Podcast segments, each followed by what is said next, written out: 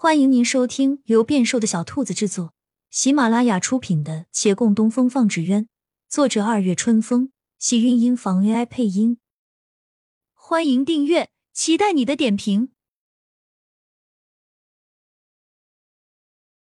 第三百五十二集，这些事情我原本不知，在父王临终前，方西叔告诉我，若是早知道，四弟。我一定早就来见你了。后来王府老奴无意中说起你没死，王府的事情想必四弟你是知道些的。二弟三弟一直在抗衡，欢喜坊就是他们的平衡点。三弟主张找你回来，二弟不同意。父王是心知肚明，他自是站在二弟一面。后来三弟丧命后，二弟的野心也渐浮出水面。可父王毕竟与二弟的初衷是不一样的，二弟担心你回来继承大统，父王则怕你又遭劫难，也或许他亦不想再动我皇位。他二人慢慢表现出各自心态，二弟又改了想法，他以为只有他自己知道你的下落，也确实，在父王跟我说之前，我也是不知道的。二弟还是决定把你找回去，利用你来个师出有名的逼宫。可他始终有一样东西没到手，倒也没敢大张旗鼓的招摇。皇帝拿出一缎带，递到月兰面前。先帝当年传位圣旨，你是储君，这个送给你了。圣旨都能随便送的？孟寻道。而月兰接过那缎带，轻摇了头。您不必叫我选择，我对安郡王早已经说过同样的话。我一介布衣，此生不入王府。他不打开来看，只将那缎带连同里面的东西丢在了火盆里，火苗忽而窜起。他看身边女子面上更红，又泼了一杯水浇熄了火苗，可那缎带已被烧得一团黑。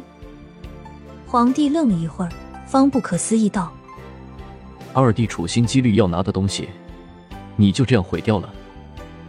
我毁掉了，他就拿不到了。”没有证据的事情，也就不会再更改了。说的是，孟寻还有些疑问没解。皇上，您抓的那个乞丐是什么意思？这是今天无意碰上的，他自投罗网，我也没办法。那顶草帽原是三弟的，以前我们闹着玩，跟家仆学着编的斗笠，我一眼就认出来了。孟寻想起那乞丐转述过小峰的话。说当初给他斗笠的商贩说那是贵人所赠。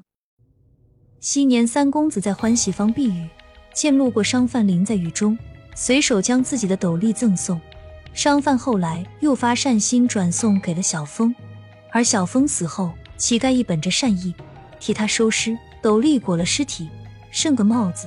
乞丐知小峰宝贝这件斗笠，想送回来当着小峰的面烧掉。他记得孟寻在维远县长青斋。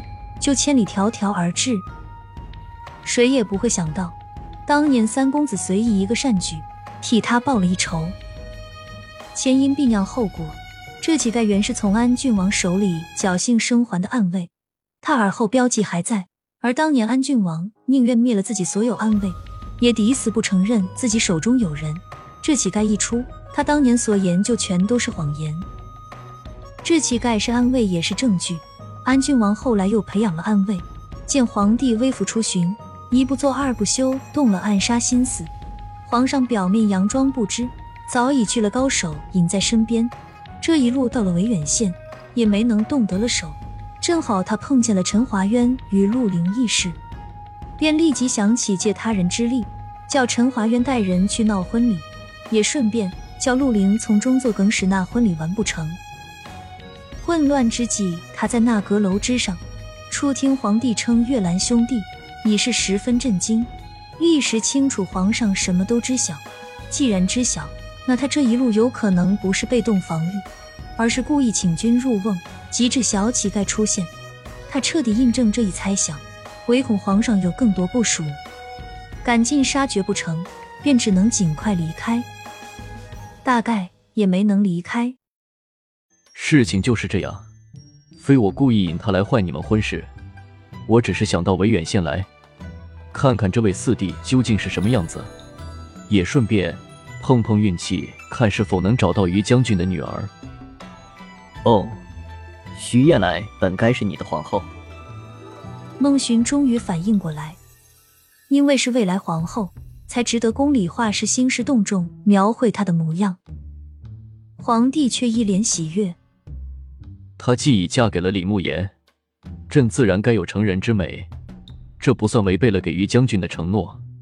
那个女人，暴力凶狠，实在是叫人……哦，我是说，没有履行将军的话，实在是叫人很遗憾。皇上，您别遗憾啊。孟寻回道：“这位贵公子鲜少以朕自称，有意放低姿态，孟寻也就不与他太过恭敬，语气里夹杂了些调笑。不是说于家后人吗？徐燕来已嫁人，那于将军不是还有个孙女吗？”亲亲小耳朵们，本集精彩内容就到这里了，下集更精彩。记得关注、点赞、收藏三连哦，爱你！